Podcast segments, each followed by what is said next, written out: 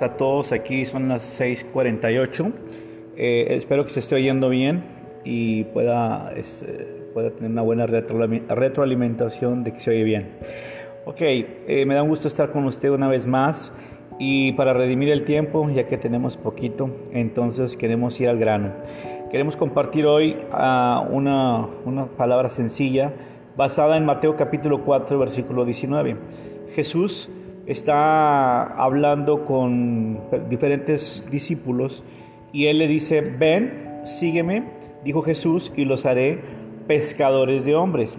Cuando Jesús eh, estaba eh, en el planeta Tierra, Jesús es el Hijo de Dios y dice la Biblia que Él es el camino, la verdad y la vida. Y Él estaba em, preparando a los discípulos, imagínate, 12 eh, discípulos que iban a impactar al mundo. Eh, en un principio, pues eso es ilógico, pero estos doce discípulos iban a ser preparados y antes de, impactar al mundo tenían que ver al maestro, tenían que ver cómo él estaba haciendo las cosas. Eh, hemos hablado de que Jesús fue, eh, fue preparado, Jesús fue circuncidado al octavo día, fue presentado en la Pascua a los 12 años, Jesús la mamá de Cristo se presenta en un rito de purificación porque la ley judaica decía, y entonces Jesús es preparado de su infancia, niñez, adolescencia, y llega el momento, una preparación de 30 años, y llega el momento cumbre donde él empieza a desarrollar y a mostrar el reino, el, reino que él traía, o sea, el reino de Dios. Entonces la palabra de Dios dice que en Mateo capítulo 3 hubo una voz del cielo que dijo, este es mi hijo amado en quien tengo complacencia.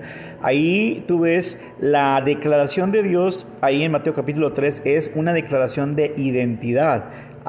Cuando Jesucristo es bautizado, hay una voz del cielo que dice, este es mi hijo amado en quien tengo complacencia, y hay una paloma que se posa sobre él, y sale inmediatamente Jesucristo, es llevado por el Espíritu, Mateo capítulo 4, al desierto. Y el desierto es preparado en el desierto, en Mateo capítulo 4, vemos a Jesús probado en identidad, en recursos y en destino. El diablo le dijo, eh, cuando él estaba en el desierto, nótese que desierto, cuando usted ve la palabra desierto significa prueba. La palabra desierto significa prueba. Entonces Jesús fue probado en identidad. Dicen que estas piedras, dicen que estas piedras puedes convertir en pan. Y Jesús dijo, escrito está, no solo de pan vive el hombre, sino de lo que sale de la boca de Dios. O sea, fue tentado en recursos. Tírate y, luego lo llevaron a un, al techo de un templo y le, dijeron, le dijo el diablo, tírate y que al cabo que a sus ángeles mandará. Y Jesús vuelve a decir, escrito está, no tentarás al Señor tu Dios. Luego es llevado a unos montes muy altos donde puede ver los reinos de la tierra y el diablo le dice, póstrate y adórame y yo te daré todos los reinos de la tierra. Y Jesús vuelve a decir, escrito está, vete de mi Satanás, al Señor solo servirás y a Él solo adorarás. Entonces Jesús en esta temporada de prueba del desierto fue probado en identidad, en recursos y en destino. Y si Jesús fue probado en el desierto, pues obviamente tú y yo vamos a ser probados en el desierto. Obviamente la fe tiene que ser evaluada. Nadie se salva de ser evaluado en la fe. ¿Por qué? Porque Dios quiere saber en qué nivel de fe andamos. A lo mejor andamos puro bla, bla, bla, como dice el pastor ahorita, o a lo mejor verdaderamente estás viviendo lo que predicas, porque una cosa es predicar y enseñar y otra cosa es vivir lo que predicamos. Y entonces la vivencia de lo que se predica es evaluada. Entonces, Jesús fue evaluado y en esa, en esa temporada de Jesús, eh, él salió adelante. ¿Por qué? Porque dijo, escrito está. La palabra de Dios debe ser nuestra boca. La palabra de Dios debe estar en nuestro corazón, en nuestra mente y en nuestra boca. Pero quiero centrarme en cómo Dios hace a hombres y a mujeres líderes de impacto. Acuérdate que tú y yo, Dios nos ha llamado a ser líderes o líderes de influencia hay líderes para bien y líderes para mal. Eh, cuando eres un papá, tú eres un líder en tu casa. Cuando eres un pastor, eres un líder en tu iglesia. Cuando eres un político, eres un líder social. Entonces Dios nos llama a, ser hombres de impacto. Y Jesús, después de que Él, él es tentado, probado en, en estas áreas que acabo de hablar, Él empezó a reclutar a sus discípulos y les dijo, ven, sígueme.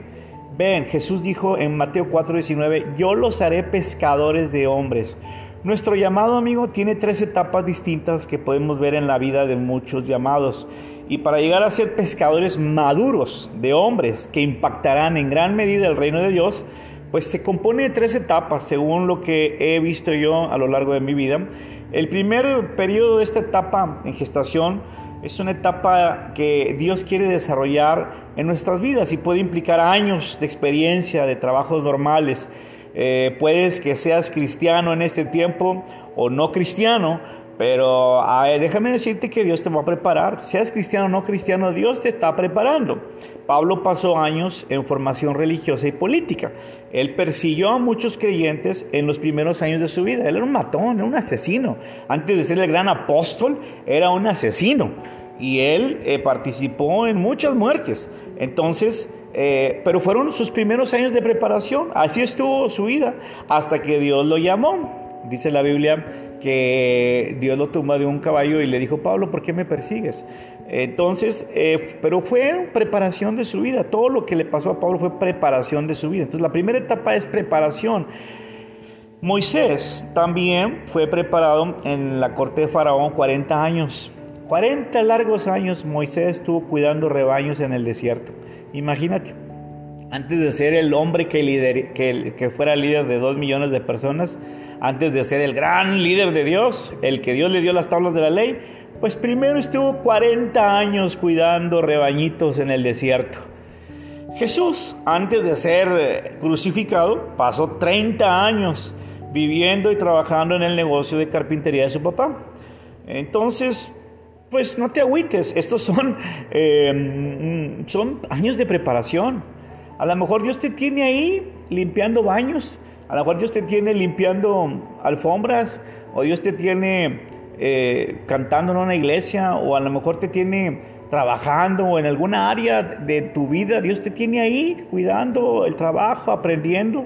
Pues no te quejes, es, es, una, es una primera etapa, prepararte mejor Dios te tiene estudiando, a lo mejor Dios te tiene colaborando con alguien, a lo mejor Dios te tiene ahí, eh, eh, a lo mejor estás en una etapa difícil y Dios te tiene ahí preparándote porque es una etapa de preparación. La siguiente etapa eh, para ser un líder de impacto es crisis. Oh, ¿Creías que iba a ser alegría? No, viene crisis, vienen los chipotes.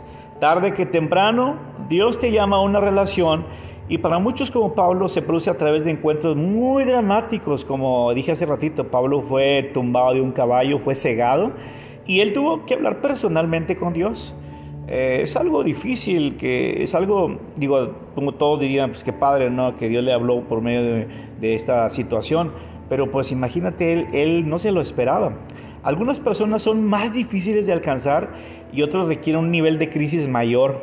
Por ejemplo, hay mucha gente que pues, se le muere un hijo, a lo mejor se te va un hijo de la casa, a lo mejor hay un divorcio, una separación, un repudio, a lo mejor hay una situación de crisis, se te van todos los de la iglesia y te quedaste solo. Pues, lástima, es parte de la preparación y viene crisis.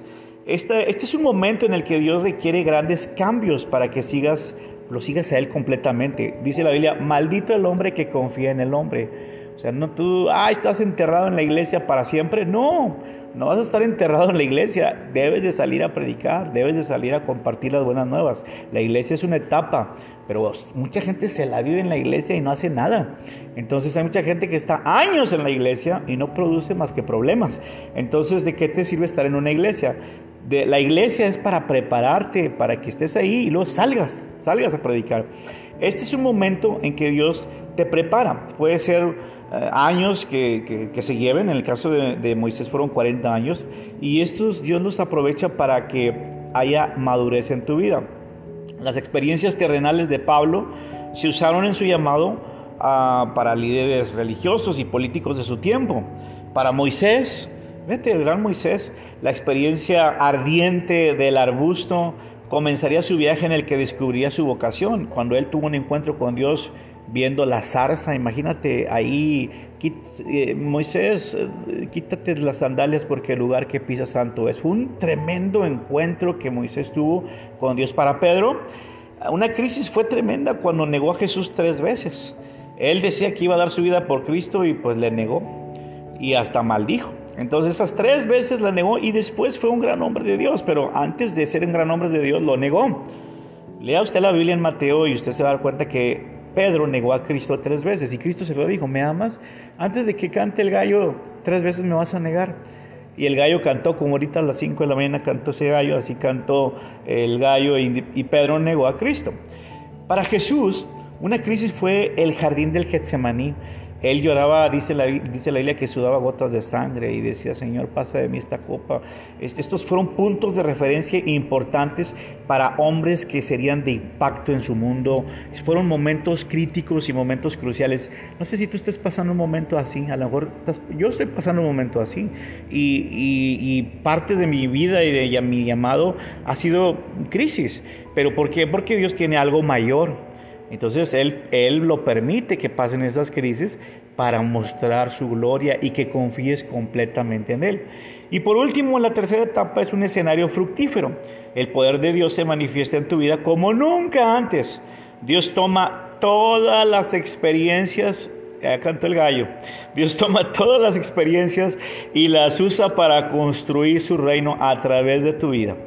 Tu obediencia a Dios hasta este llamado final resulta en ser productivo, como nunca podrías imaginar, pero antes de ser productivo, pues tuvo que haber un largo proceso de preparación.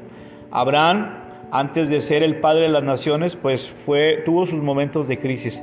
Pablo resultó ser un hombre que Dios usó para llevar el Evangelio y escribir casi el Nuevo Testamento. Para Pedro, Miles de personas se convirtieron en su, en su, ministerio. Dice la Biblia que la sombra de Pedro sanaba a los enfermos. Entonces, pero pues antes, antes en su preparación, pues le negó a Cristo y después fue un hombre de impacto. Jesús, después de su crisis que vivió en el Getsemaní, pues Él nos dio la salvación al mundo entero. Mi pregunta en esta mañana es, ¿en dónde estás tú? ¿En qué proceso estás? No te desanimes. Sigue adelante, lee Hebreos 11:33 y dice la Biblia que estos hombres no se rajaron, o sea, no, tiraron la toalla. Estos hombres que fueron llamados por Dios conquistaron reinos, hicieron justicia, alcanzaron promesas, dice la Biblia, taparon bocas de leones. Eh, no sé si has, este, tapado una boca de león, a lo mejor has tapado otras bocas, pero dice la Biblia que estos líderes taparon bocas de leones, apagaron fuegos impetuosos, evitaron a filo de espada. Dice la Biblia, sacaron fuerzas de la debilidad. A lo mejor estás débil, como dice el canto, cansado del camino. Pero de ahí estos hombres sacaron fuerzas de la debilidad Dice mm, Hebreos 11:34, se hicieron fuerte en batallas, pusieron en fuga ejércitos extranjeros. Wow, otros, otros experimentaron vituperios, azotes, cárceles, prisiones. Yo no sé si tú has pisado una cárcel, a lo mejor estás en una o a lo mejor has pasado por ahí. Yo no sé en qué situación tú estés, pero estos hombres que Dios habla experimentaron vituperios, fueron apedreados, aserrados, puestos a filo de espada, anduvieron de aquí para acá, cubiertos de pieles de ovejas, de cabras, pobres, angustiados, maltratados, el cual el mundo no era digno, errando por los desiertos, por los montes, por las cuevas, por las cavernas. Y estos alcanzaron buen testimonio mediante la fe, proveyendo Dios alguna cosa mejor para nosotros, para que no fuesen ellos perfeccionados aparte de nosotros. En otras palabras, no tiraron la toalla. ¿Tú quieres tirar la toalla? Echa un vistazo a estos hombres que hasta ahorita los estamos recordando. El reino de Dios requiere hombres valientes. David tuvo los valientes.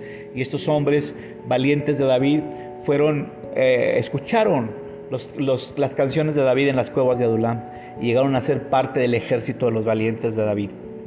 Recuerda que la fe es elegir y creer la verdad de la Biblia, independientemente de tus circunstancias, tus emociones o tus tendencias culturales.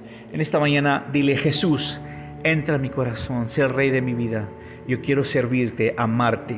Ayúdame a ser un líder de impacto un líder que influya a mi generación y dejar huella en esta tierra. Y si tú eres cristiano y andas medio frión, pues dile, Señor, ayúdame, ayúdame a hacer esa flecha que tú me llamaste a hacer, porque los justos por fe vivirán y sin fe es imposible agradar a Dios. Y Romanos 14, 23 dice que todo lo que no se hace con fe es pecado.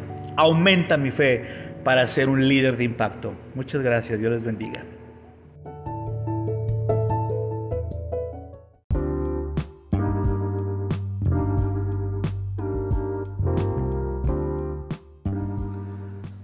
Hola, ¿qué tal? ¿Cómo estás? Te saluda tu amigo Israel Lara. Estamos aquí eh, desde Canadá compartiendo lo que Dios hace en nuestras vidas. Y bueno, eh, en estos días hemos estado eh, trabajando, echándole ganas. Y una de las cosas que he aprendido es cantar en medio de la tribulación. Hay un canto que cantábamos hace muchos años ahí en Comunidad Cristiana Internacional donde estuve colaborando con el pastor Richard Hayes en Monterrey. Eh, y decía este canto, eh, canten al Señor un alegre son, alcen voces, resuene su canción, cántenle al Rey que victoria da, crean a Cristo, la batalla del Señor. Y hay una parte del, canto que dice, eh, cuando contra ti el diablo venga a llenarte de temor, confía en Dios, estará contigo, no te dejará. Y luego dice, tú le puedes cantar en la tribulación, la batalla es del Señor. Muy bueno ese canto, me encanta. Yo creo que lo voy a seguir cantando porque es, buenísimo. Es una traducción. Ese canto viene en inglés, lo canta Ron Kenoly en, en el proyecto Sin Out y lo tradujimos ahí en comunidad para un congreso. Se llama La batalla del Señor. Entonces, eh, en estos días que han pasado, he tenido algunas presiones de la vida, normal, como todo mundo tenemos presiones y luchas. Y estaba un poco afligido y cuando llegas al trabajo, pues llegas pensando en todo lo que traes. Y entonces me subí a las máquinas y, estaba, la verdad, me, sentí, me dolía mucho la cabeza Mm, le daba vueltas a los asuntos y vueltas de cómo arreglarlos y cómo arreglar las cosas. Y entonces me acuerdo que me subía a la, se llama Zamboni, la, la, la máquina Zamboni. Entonces no me sentía bien, vine, me tomé unas pastillas, eh, me tomé una coca y, no se me quitaba esa ansiedad, no se me quitaba ese dolor que traía en mi corazón y en mi mente. Y, dije, híjole, yo voy a trabajar y, me siento mal, me siento, no me siento bien. Y quería hablarle a, al manager para decirle que, que, tomara mi lugar porque no me sentía bien. Entonces, eh, como aquí tienes que estar haciendo las cosas a un tiempo, porque si no las haces después, a las 6 de la mañana abren las puertas del mall y, si no está bien hecho lo que tienes que hacer, pues va a quedar sucio. Tienes que limpiar todo. Entonces me acuerdo que le dije, Dios, ¿qué está pasando? ¿Por qué me siento así? Me siento tan mal. Y entonces me, recordó Dios, o sentí que Él me habló mi corazón, recordarme un pasaje de la Biblia que viene en el libro de Santiago, capítulo 5, versículo 13. Dice ahí, en Santiago 5:13, ¿está, ¿está alguno entre ustedes afligido? Haga oración ¿Está alguno alegre? Cante alabanzas. ¿Está alguno enfermo entre ustedes? Llame a los ancianos de la iglesia y oren por él y úngele con aceite en el nombre del Señor. Y la oración de fe salvará al enfermo y el Señor lo levantará. Y si, si hubiese cometido pecados le serán perdonados. Eh, dice aquí, confesa, confiesa las ofensas unos con los otros y oran los unos por los otros para que sean sanados. Dice, la oración eficaz del justo puede mucho. ¡Wow! ¡Qué tremendo versículo! Y entonces le, dije al Espíritu Santo, oh, gracias por recordarme. Y me dice el Espíritu Santo a mi mente, haz lo que sabes hacer. Pues eres cantante, ¿no? y entonces yo mismo me reí de mí mismo y dije, pues sí, ¿verdad? Qué, qué irónico que el que dirige la alabanza o el que canta no pueda cantar por estar pensando en sus problemas, que es una ironía. Eh, pero el Espíritu Santo me recuerda, me dijo, haz lo que sabes hacer. Entonces dije, pues sí, ¿verdad? Eh, y empecé a, a cantar eh, un canto. Hay un proyecto de, unos amigos de Canadá de Vancouver que grabaron hace años y, se llama A pesar de todo, yo te seguiré, yo te amaré. Eh, y otra canción que dice No temeré. Y mientras estaba cantando, mi voz empezó a, a adorar a Dios, a platicar con Dios, a cantar, a cantar, a cantar. Y entre más cantaba a Dios, sentí que esa pesadez o esa presión que tenía en mi mente se quitó, ese dolor se quitó, ese cansancio se quitó, esa esas cosas que sentía en mi corazón se quitó y le dije, pues Dios te lo entrego, te entrego todo lo que tengo, te entrego todos estos problemas, te tengo estas situaciones, te entrego estas finanzas, te entrego estas presiones que tengo. y, sus, pues dirás que es mágico, no sé cómo le quieras decir, pero eh, esto es algo que, que es una clave para, para cualquier dolor o situación que estés pasando. Si estás pasando una aflicción o si estás pasando una situación fuertísima, una circunstancia muy adversa, dice que si estás triste, si estás deprimido, haz oración. Orar que es platicar con Dios. Así como ahorita me estás oyendo, si puedes platicar con Dios. Eh, orar es platicar y recordar las promesas que Dios tiene para, para uno de empezar a leer versículos de la Biblia, los salmos, los proverbios. Y entonces empiezas a platicar con Dios a través de los salmos y empiezas a sentir alivio en tu corazón. Y luego empiezas a cantar. Y cuando empiezas a cantar, algo sobrenatural sucede. Yo no te puedo explicar. No es como, como magia, pero es como algo espiritual que se va. Y me recuerdo un pasaje de la Biblia donde un espíritu atormentaba al rey Saúl y entonces mandaban traer a un músico, a un tañedor. Y este era el rey David, este era David, todavía no era rey, pero David eh, cantaba alabanzas a Dios en el arpa. Dice la Biblia que la unción profética bajaba sobre David y mientras él estaba cantando, los espíritus que atormentaban a, Saúl se iban. Eh, porque había un ambiente, una atmósfera de adoración y de alabanza. Yo no sé qué situación estemos pasando. En mi caso, pues estamos pasando un proceso difícil, pero cantar alabanzas, cantar adoración a Dios, cambia los ambientes. Cuando cantas a Dios, cuando oras a Dios, cuando platicas a Dios, que esto sea una norma en tu vida, cambia el ambiente, cambia los cansancios, cambia la depresión, cambia la angustia, cambia el dolor. Cuando tú adoras a Dios desde lo más profundo de tu corazón, aunque te sientas mal, aunque te sientas triste, aunque te sientas deprimido, es como te sientas, tú le puedes cantar en cualquier situación, porque la batalla no es tuya, es del Señor.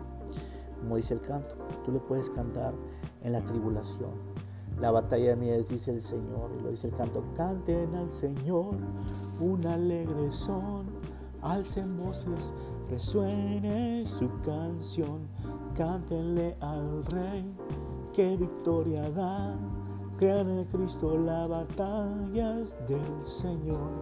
Me encanta ese canto, me encanta. Y los otros dos que, luego les voy a poner, eh, a pesar de todo, yo te amaré Señor hay una parte del canto que dice, lo más profundo de mi corazón eh, lo puedes tú dar. Eh, entonces me, encanta. Entonces, eso fue lo que sucedió en esta semana mientras estaba este, trabajando. Y lo que pasó el día de hoy, antes de entrar a trabajar, fui a ver el costo de una guitarra, porque aquí en Canadá hay unos lugares donde venden como, como montes de piedad, o en inglés le llaman punch, ups y me metí para, para probar una guitarra que había visto en el aparador usada, una, una Ibanez muy bonita. Y entonces veo el precio y le digo al, al encargado desde lejos, le digo, ¿me, ¿me, permites tocar la guitarra? Y me dice, sí, agárrala. No es un centro de música, es, es un lugar donde venden cosas usadas. Y empecé a, a tocar la, la guitarra y, y, empecé a adorar a Dios así despacito empecé a cantar un canto ahí mientras movía los dedos y empezaba a adorar a Dios. Y noté que alguien me estaba viendo y volteo y era el dueño. me estaba viendo. Y, y, me dice, ¿te gusta la guitarra? Le digo, pues claro, me, gusta. Bueno, ¿sí sabes tocar? Le dije, ah, pues gracias. Entonces eh, me dice, yo soy músico también. Ah, le dije, qué bueno, mire que este es un chavo güero con pelo largo. Y, le dije, ¿eres músico? Sí, me gusta el rock, me gusta. Y soy muy amigo de un hondureño y, él me pone música mexicana y música banda y reggaetón, pero no me gusta. Él dice, a mí me gusta el rock y me gusta el jazz y el rhythm and blues. Y mientras estabas cantando y tocando, dice, me impactó lo que estabas, lo que estabas haciendo, la música que estaba saliendo de tus dedos. Dice, no sé qué tiene, dice, pero me dejé lo que estaba haciendo para observarte y, ver. Y entonces yo volteo y digo, sí me di cuenta que, alguien me estaba viendo y volteé y era él. Y entonces me cuenta que él toca en bares y que toca con ese hondureño y, y le dije, ¿te gustaría practicar música? Y tú dijo, sí, claro. Entonces me dio su teléfono. y nos vamos a juntar para hacer algo de música. Él es rockero, pero es el dueño de un establecimiento y, y cómo a través de, de, yo estar probando una, una, guitarra, él está ahí viéndome y, y es Dios que usa nuestros talentos y nuestras habilidades para atraer el corazón de la gente para Dios. Y me dijo, ¿dónde tocas tú o dónde has tocado? si él supiera lo que he hecho, entonces me dice, ¿dónde has tocado? Le dije, sí, en iglesias y en diferentes lugares y he hecho proyectos musicales. Oh, a mí me gustaría eso. Entonces, eh, pues yo creo que eh, el Señor está preparando su corazón para, para seguir oyendo las cosas de Dios. Entonces, cómo cosas sencillas cambian los ambientes, cómo la adoración y la alabanza cambian los ambientes, cómo a veces tú no te imaginas cuando estás probando una guitarra, otro le está cayendo el 20 en su vida de algo. Eh, si tú te dejas usar por Dios, las cosas sencillas cambian los ambientes. Eh, y quedamos en volvernos a ver. Y, pues está ahí cerca de la casa, el, lugar, cerca donde me estoy quedando está el, lugar donde venden esa guitarra. Y, le dije que en la siguiente quincena la voy a comprar. Está buenísima, suena muy bien. Eh, había tres guitarras, una me ofreció una que se hace aquí en Canadá. Suena bien, parece una Gibson Les Paul, pero no es suena como una Gibson y es la Ibanez que me gustó y otra que esa no me gustó tanto porque el sonido era muy opaco y ahí estábamos hablando de términos musicales y, términos de acústica y todo y, me dijo pues ¿cuándo nos vamos a juntar para practicar? y le dije pues yo te aviso un sábado o un domingo practicamos y entonces yo, yo me fui contento, salí contento de ahí y, y me dije a mí mismo y le dije al Espíritu Santo, ay Dios, ¿cómo, cómo las cosas sencillas cambian los ambientes.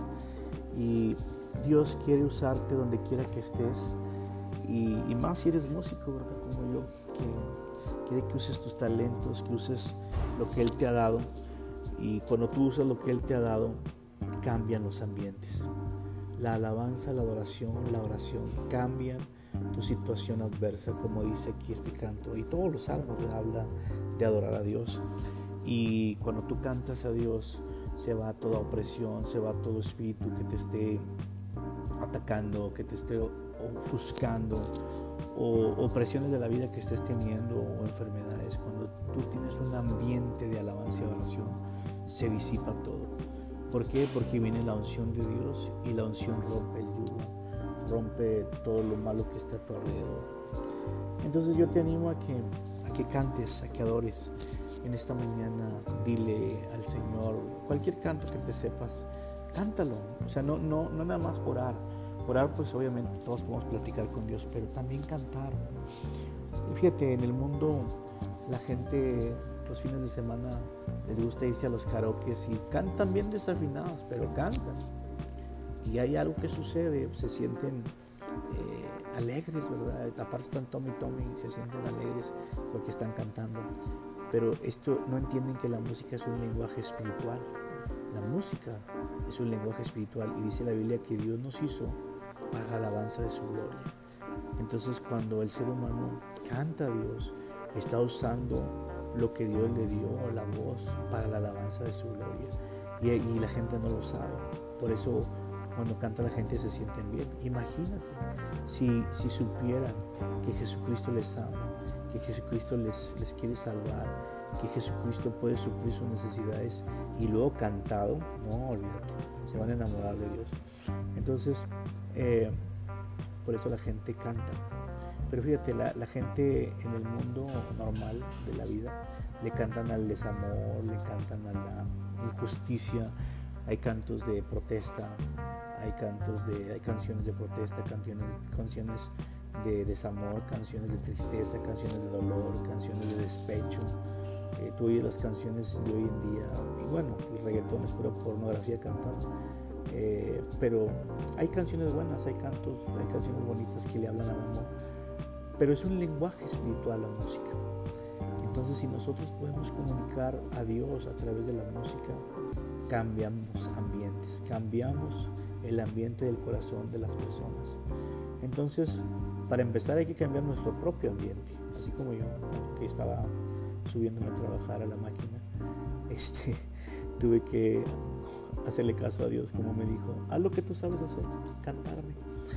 Y, eso hizo que cambiara mi, cara, cambiara mi, mente y, y expresar mi agradecimiento a Dios. Entonces, ánimo, cántale al Señor, cántale con todo tu corazón y vas a cambiar los ambientes. Que tengas un buen fin de semana y que el Espíritu Santo te acompañe en todo lo que hagas. Y si no tienes a Jesús, dile, entra a mi corazón, sé el Rey de mi vida, te acepto como mi Señor suficiente Salvador. Y, y créeme que cuando Jesús está en el corazón, cambia el ambiente de tu casa, cambia todo. Y si ya eres cristiano y andas pasando problemas y situaciones porque nadie está ajeno a pasar, pues canta alabanzas, ora a Dios. Perdón que sea repetitivo, pero créeme que es una clave, es como una medicina a tu cuerpo. Dios te bendiga, que la pases bien este fin de semana y estamos en contacto. Hasta la próxima.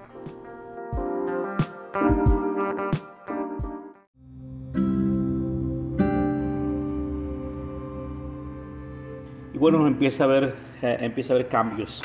Siempre el otoño es cambios, ¿no? Cuando tú ves el árbol que se hace amarillo, los árboles maples se hacen amarillitos y luego se caen las hojas, quiere decir que es la temporada del otoño. En la vida eh, hay estaciones que nunca vas a cambiar, ¿no? primavera, verano, primavera, verano, otoño e invierno. Son temporadas que hay en la vida, eh, en las estaciones del año. Igual en la temporada de nuestras vidas hay esas temporadas. Eh, y el otoño significa cambios, cambios, ¿no? Cambio de ya cuando ves la hoja que se está poniendo amarilla y que se está cayendo, significa cambios. Y eh, una máxima de liderazgo quiere, decir el cambio es el precio del progreso. El cambio es el precio del progreso. Romanos capítulo 12, versículo 1 y 2. Pablo le dice a los de Roma, les dice, que se presenten ante Dios apartados, dice, eh, ruego por la misericordia de Dios, que se presenten sus cuerpos en sacrificio santo y agradable a Dios. La palabra santo, como hemos estado oyendo las enseñanzas de la pastora Marta, quiere decir apartado. Así de sencillo. La palabra santo es estás apartado para Dios. Y Pablo estaba diciendo, les ruego por la misericordia de Dios, que se aparten para Dios, que ese es su culto racional, o sea, su manera de, vivir, ese debe, debe de ser, estar apartado para Dios, no para hacer lo malo, estar apartado para Dios. Y luego dice, eh, Romanos 12.2, dice, que no te conformes a la manera de pensar de este mundo, sino que renuévate, renuévate, dice Romanos 12.2, con la renovación de vuestro entendimiento para que compruebes cuál es la buena voluntad de Dios agradable y perfecta. Si nosotros queremos encontrar la, buena voluntad de Dios agradable y perfecta, primero tenemos que pues, recibir a Jesús, obviamente es parte esencial de nuestra vida, estar apartado sirviéndole a Él, eh, teniendo una comunión con Él y entonces eh, sirviendo en algún lugar, si es en tu trabajo o en una iglesia o en el área donde te desarrollas, sirve y ahí cuando tú estás sirviendo te vas a encontrar haciendo la voluntad de Dios y empiezas a desarrollar los talentos, los dones que Dios te ha dado cuando tú sirves a los demás. Mucha gente no, no sabe cuál es la voluntad de Dios porque pues no sirve, está ahí, eh, está sentado sin hacer nada, eh, nomás eh, flojo. Y, y, pues si tú estás flojo y no sirves en ningún lado, ni en tu trabajo, ni en la casa, ni en la oficina, ni en la iglesia, pues nunca vas a desarrollar los dones y los talentos que Dios te ha dado. Los dones y los talentos y los llamados de Dios son para utilizarse, no para enterrarlos. Eh, en la medida que tú los utilices es en la medida que se desarrollen. Eh, por ejemplo, la persona que profetiza, si deja de dar palabra, pues el, don se va empolvando. Entonces, para que el don esté avivado, tienes que usarlo. Eh, es como cuando echas agua a la noria, entre más agua sacas, entre más avientas la tina en la noria, más agua sale. Pero si no pones la tina en la noria, no va a salir agua. Entonces tienes que aventar la tina.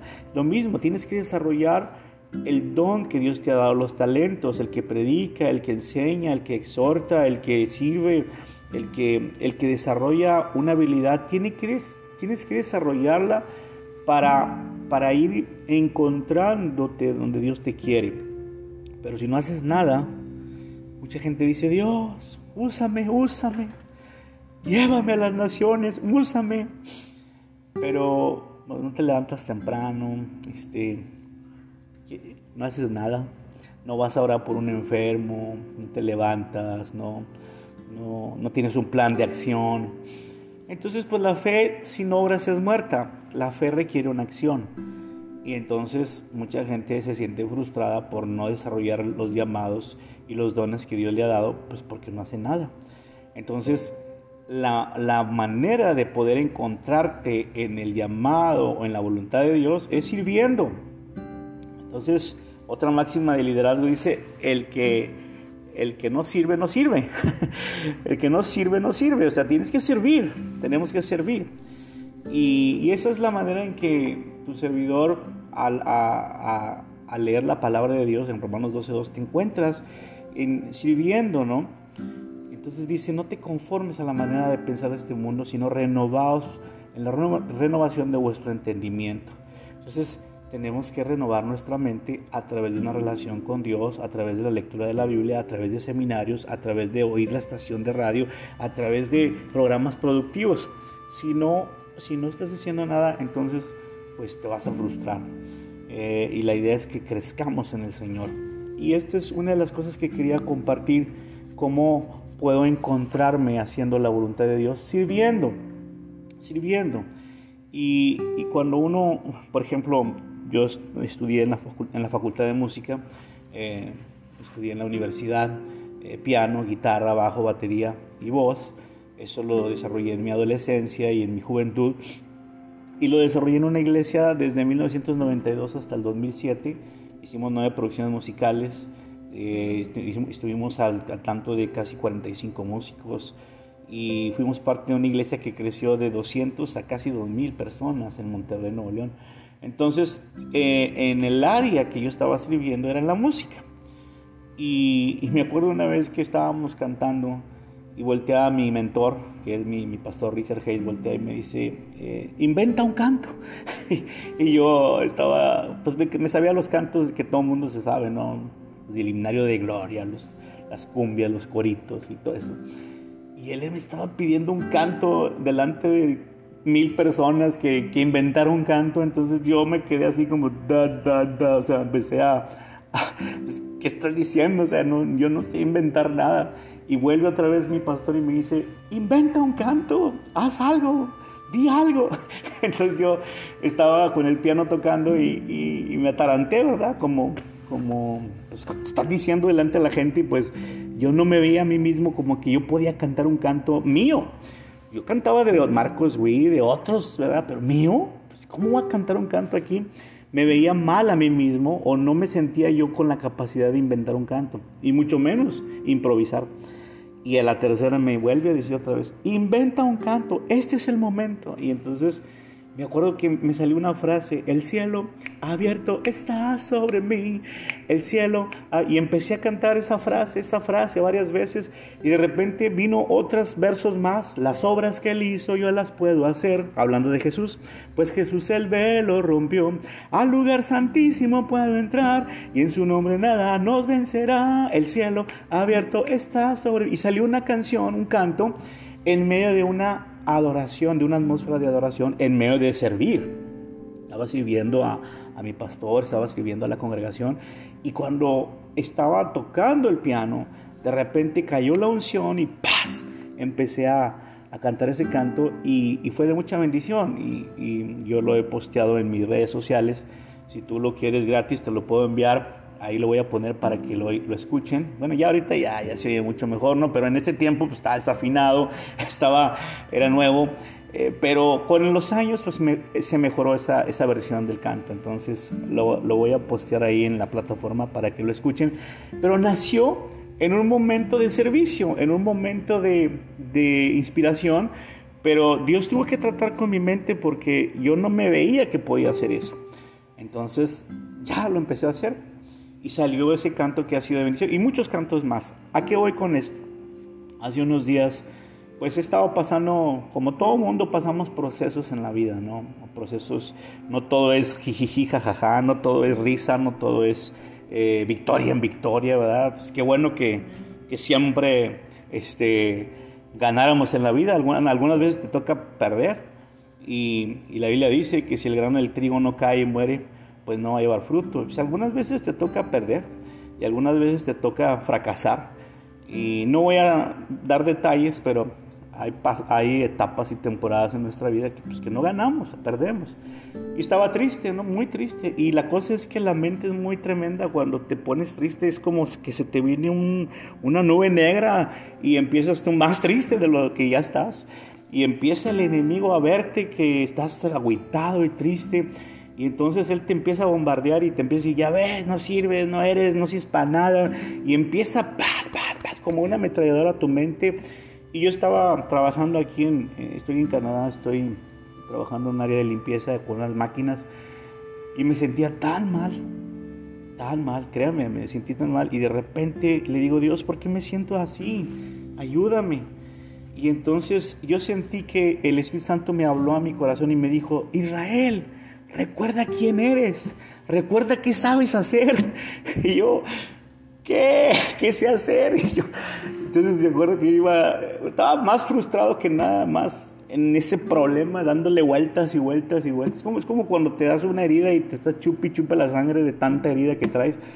Entonces me dice otra vez el Espíritu Santo, Israel, recuerda quién eres.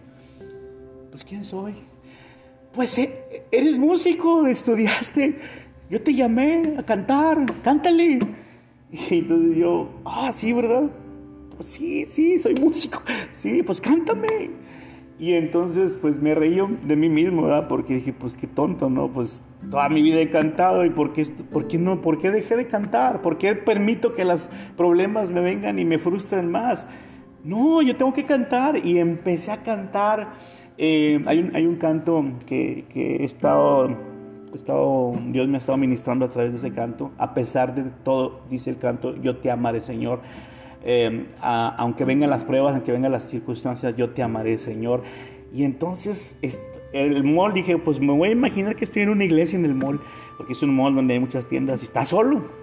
Y hace mucho eco y empieza Israel a cantar, el cielo abierto está sobre mí, a pesar de todo yo te y empecé a adorar a Dios y adorar a Dios y adorar a Dios y todo lo que traía se me quitó.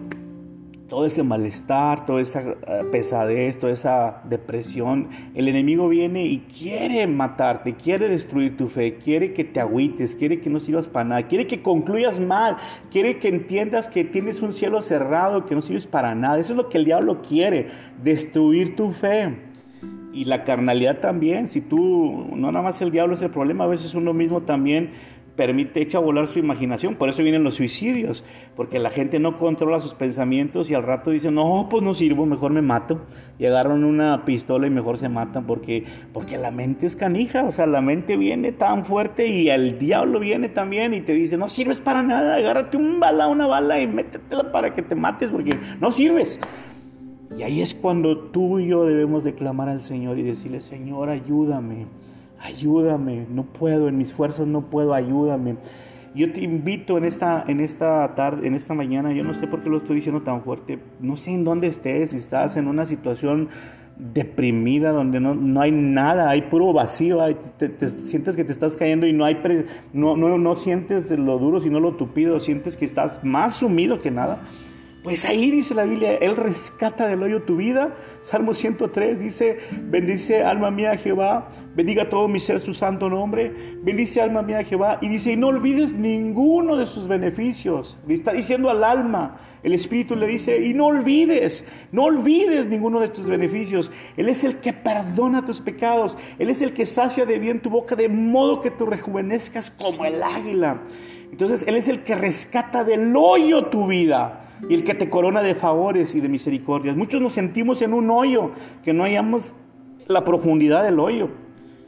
Y ahí es donde Dios dice, Él es el que rescata del hoyo tu vida y que te corona de favores y misericordia.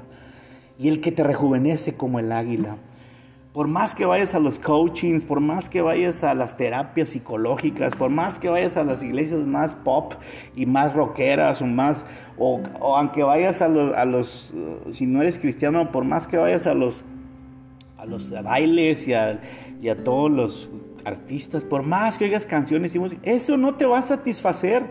Lo único que te puede satisfacer es Dios, es clamarle a Él y cantarle, no nada más orar la Biblia dice en Santiago 5:13, está alguien triste, ore al Señor, dice, y está alguien alegre, cante alabanzas, porque la oración del justo puede mucho. Dios está atento a tu voz. Él es el que rescata del hoyo tu vida. Si tú no tienes a Cristo, dile, Jesús, entra a mi corazón, sé el rey de mi vida. Rescátame de este hoyo que estoy más adentro, que no sé hasta dónde va a llegar este hoyo. Y rescátame, Señor. Y Él viene y te agarra a pesar de todo el bien y te levanta. Y si ya eres cristiano y ha fluctuado tu fe, porque pues es normal, a veces hay días buenos, hay días malos, a veces ganas y a veces pierdas, pierdes. Entonces, pues dile, Señor, me tocó perder, ayúdame, ayúdame, levántame otra vez. Y dice la Biblia que Él te vuelve a levantar. El Salmo 113 dice que Él levanta del polvo al estéril y la hace subir como príncipe, como príncipe de su pueblo. Si estás estéril, si estás más, más mal en tu vida, pues Él te rescata y Él te hace levantar y te hace subir. Dios te bendiga y bendigo tu vida. Dios te bendiga, tu amigo Israel Lara.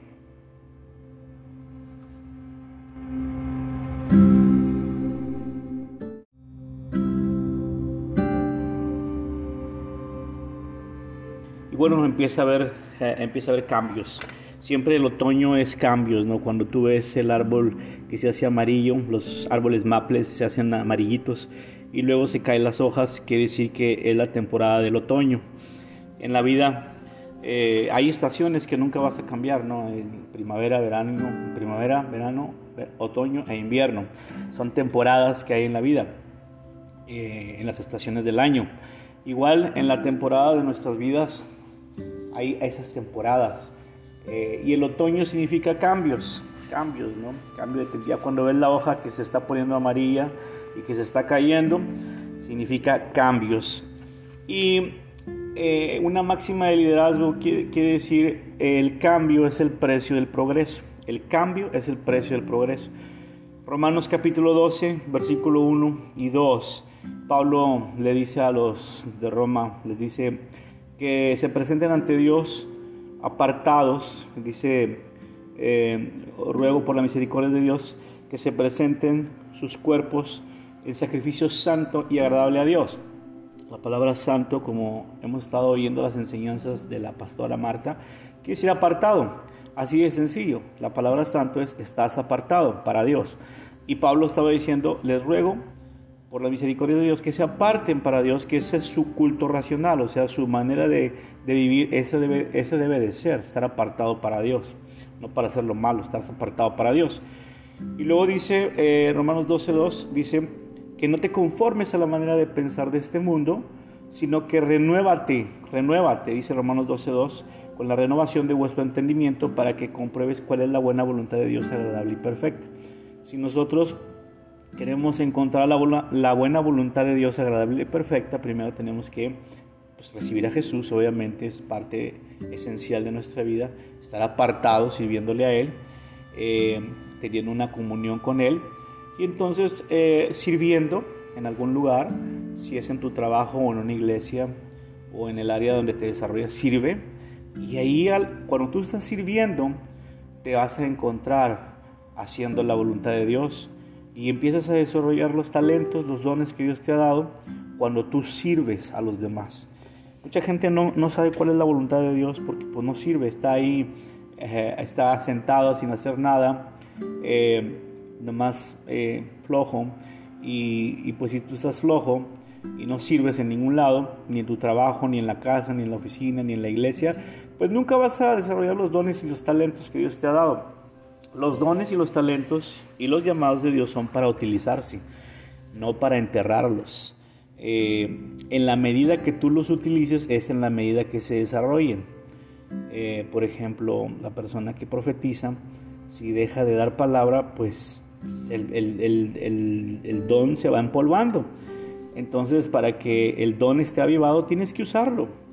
Eh, es como cuando echas agua a la noria, entre más agua sacas, entre más avientas la tina a la noria, más agua sale. Pero si no pones la tina en la noria, no va a salir agua. Entonces tienes que aventar la tina. Lo mismo, tienes que desarrollar el don que Dios te ha dado, los talentos, el que predica, el que enseña, el que exhorta, el que sirve, el que, el que desarrolla una habilidad. Tiene que, tienes que desarrollarla para, para ir encontrándote donde Dios te quiere. Pero si no haces nada, mucha gente dice, Dios, úsame, úsame llévame a las naciones, úsame. Pero no te levantas temprano, este, no haces nada, no vas a orar por un enfermo, no te levantas, no, no, no tienes un plan de acción. Entonces, pues la fe sin obras es muerta, la fe requiere una acción. Y entonces mucha gente se siente frustrada por no desarrollar los llamados y los dones que Dios le ha dado, pues porque no hace nada. Entonces, la, manera de poder encontrarte en el llamado o en la voluntad de Dios es sirviendo. Entonces, otra máxima de liderazgo dice, el que, el que no sirve, no sirve. el que no sirve, no sirve. O sea, tienes que servir, tenemos que servir. Y, esa es la manera en que tu servidor, al, leer la palabra de Dios en Romanos 12.2, te encuentras en, sirviendo, ¿no? Entonces dice, no te conformes a la manera de pensar de este mundo, sino renovaos en la renovación de vuestro entendimiento. Entonces tenemos que renovar nuestra mente a través de una relación con Dios, a través de la lectura de la Biblia, a través de seminarios, a través de oír la estación de radio, a través de programas productivos. Si no, si no estás haciendo nada, entonces pues te vas a frustrar. Eh, y la idea es que crezcamos en el Señor. Y esta es una de las cosas que quería compartir, como puedo encontrarme haciendo la voluntad de Dios, sirviendo, sirviendo. Y, cuando uno, por ejemplo, yo estudié en la, en la Facultad de Música, eh, estudié en la universidad, eh, piano, guitarra, bajo, batería y voz. Eso lo desarrollé en mi adolescencia y en mi juventud. Y lo desarrollé en una iglesia desde 1992 hasta el 2007. Hicimos nueve producciones musicales eh, estuvimos al, tanto de casi 45 músicos y fuimos parte de una iglesia que creció de 200 a casi 2.000 personas en Monterrey, Nuevo León. Entonces, eh, en el área que yo estaba escribiendo era la música. Y, me acuerdo una vez que estábamos cantando y voltea a mi mentor, que es mi, pastor Richard Hayes, voltea y me dice, eh, inventa un canto.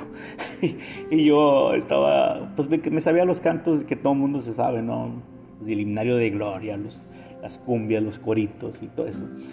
Y él me estaba pidiendo un canto delante de mil personas que, que inventaron un canto, entonces yo me quedé así como, da, da, da, o sea, empecé a, pues, ¿qué estás diciendo? O sea, no, yo no sé inventar nada.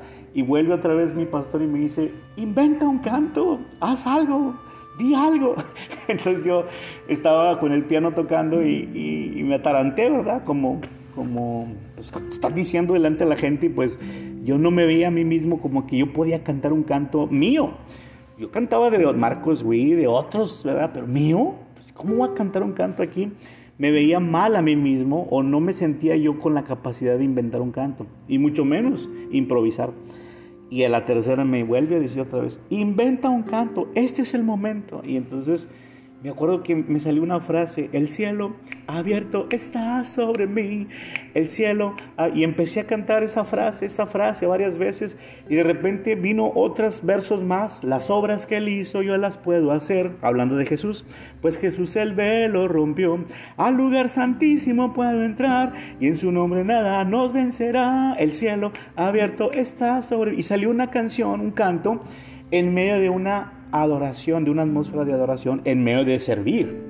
Estaba sirviendo a, mi pastor, estaba sirviendo a la congregación y cuando estaba tocando el piano, de repente cayó la unción y ¡paz! Empecé a, cantar ese canto y, fue de mucha bendición y, yo lo he posteado en mis redes sociales. Si tú lo quieres gratis, te lo puedo enviar ahí lo voy a poner para que lo, lo, escuchen. Bueno, ya ahorita ya, ya se oye mucho mejor, ¿no? Pero en ese tiempo pues, estaba desafinado, estaba, era nuevo. Eh, pero con los años pues se mejoró esa, esa, versión del canto, entonces lo, lo, voy a postear ahí en la plataforma para que lo escuchen. Pero nació en un momento de servicio, en un momento de, de inspiración, pero Dios tuvo que tratar con mi mente porque yo no me veía que podía hacer eso. Entonces ya lo empecé a hacer y salió ese canto que ha sido de bendición y muchos cantos más. ¿A qué voy con esto? Hace unos días pues he estado pasando, como todo mundo pasamos procesos en la vida, ¿no? Procesos, no todo es jijiji, jajaja, no todo es risa, no todo es eh, victoria en victoria, ¿verdad? Pues qué bueno que, que siempre este, ganáramos en la vida, algunas, veces te toca perder y, y, la Biblia dice que si el grano del trigo no cae y muere, pues no va a llevar fruto. Pues algunas veces te toca perder y algunas veces te toca fracasar. Y no voy a dar detalles, pero hay, hay etapas y temporadas en nuestra vida que, pues, que no ganamos, perdemos. Y estaba triste, ¿no? Muy triste. Y la cosa es que la mente es muy tremenda. Cuando te pones triste es como que se te viene un, una nube negra y empiezas tú más triste de lo que ya estás. Y empieza el enemigo a verte que estás agüitado y triste. Y entonces él te empieza a bombardear y te empieza a decir, ya ves, no sirves, no eres, no sirves para nada. Y empieza, paz, paz, paz, como una ametralladora a tu mente y yo estaba trabajando aquí, en, eh, estoy en Canadá, estoy trabajando en un área de limpieza con unas máquinas y me sentía tan mal, tan mal, créanme, me sentí tan mal y de repente le digo, Dios, ¿por qué me siento así? Ayúdame. Y entonces yo sentí que el Espíritu Santo me habló a mi corazón y me dijo, Israel, recuerda quién eres, recuerda qué sabes hacer. Y yo, ¿qué? ¿Qué sé hacer? Y yo, entonces me acuerdo que iba, estaba más frustrado que nada más en ese problema, dándole vueltas y vueltas y vueltas. Como, es como cuando te das una herida y te estás chupi chupa la sangre de tanta herida que traes. Entonces me dice otra vez el Espíritu Santo, Israel, recuerda quién eres. Pues quién soy. Pues eh, eres músico, estudiaste. Yo te llamé a cantar, cántale. Y entonces yo, ah, sí, ¿verdad? pues sí, sí, soy músico, sí, pues cántame. Y entonces pues me reí de mí mismo, ¿verdad? Porque dije, pues qué tonto, ¿no? Pues toda mi vida he cantado y ¿por qué, por qué no? ¿Por qué dejé de cantar? ¿Por qué permito que los problemas me vengan y me frustren más? No, yo tengo que cantar y empecé a cantar. Eh, hay, un, hay un canto que, que he estado, estado, Dios me ha estado ministrando a través de ese canto. A pesar de todo, dice el canto, yo te amaré, Señor. Em, aunque vengan las pruebas, aunque vengan las circunstancias, yo te amaré, Señor. Y entonces el mall, dije, pues me voy a imaginar que estoy en una iglesia en el mall, porque es un mall donde hay muchas tiendas y está solo. Y hace mucho eco y empieza Israel a cantar, el cielo abierto está sobre mí, a pesar de todo yo te seguí. Y empecé a adorar a Dios y adorar a Dios y adorar a Dios. Y todo lo que traía se me quitó todo ese malestar, toda esa eh, pesadez, toda esa depresión, el enemigo viene y quiere matarte, quiere destruir tu fe, quiere que te agüites, quiere que no sirvas para nada, quiere que concluyas mal, quiere que entiendas que tienes un cielo cerrado, que no sirves para nada. Eso es lo que el diablo quiere, destruir tu fe. Y la carnalidad también, si tú, no nada más el diablo es el problema, a veces uno mismo también permite, echa a volar su imaginación. Por eso vienen los suicidios, porque la gente no controla sus pensamientos y al rato dice, no, pues no sirvo, mejor me mato. Y agarran una pistola y mejor se matan porque, porque la mente es canija, o sea, la mente viene tan fuerte y el diablo viene también y te dice, no sirves para nada, agárrate un bala, una bala y métetela para que te mates porque no sirves. Y ahí es cuando tú y yo debemos declamar al Señor y decirle, Señor, ayúdame ayúdame, no puedo, en mis fuerzas no puedo, ayúdame. Yo te invito en esta, en esta tarde, en esta mañana, yo no sé por qué lo estoy diciendo tan fuerte, no sé en dónde estés, si estás en una situación deprimida, donde no, no hay nada, hay puro vacío, te, sientes que te estás cayendo y no, hay no, no, no sientes lo duro, sino lo tupido, sientes que estás más sumido que nada. Pues ahí dice la Biblia, Él rescata del hoyo tu vida. Salmo 103 dice, bendice alma mía Jehová, bendiga todo mi ser su santo nombre, bendice alma mía Jehová. Y dice, y no olvides ninguno de sus beneficios. Está diciendo al alma, el Espíritu le dice, y no olvides, no olvides ninguno de tus beneficios. Él es el que perdona tus pecados, Él es el que sacia de bien tu boca, de modo que tú rejuvenezcas como el águila. Entonces Él es el que rescata del hoyo tu vida y el que te corona de favores y de misericordias. Muchos nos sentimos en un hoyo, que no hayamos la profundidad del hoyo. Y ahí es donde Dios dice, Él es el que rescata del hoyo tu vida y que te corona de favores y misericordia. Y el que te rejuvenece como el águila.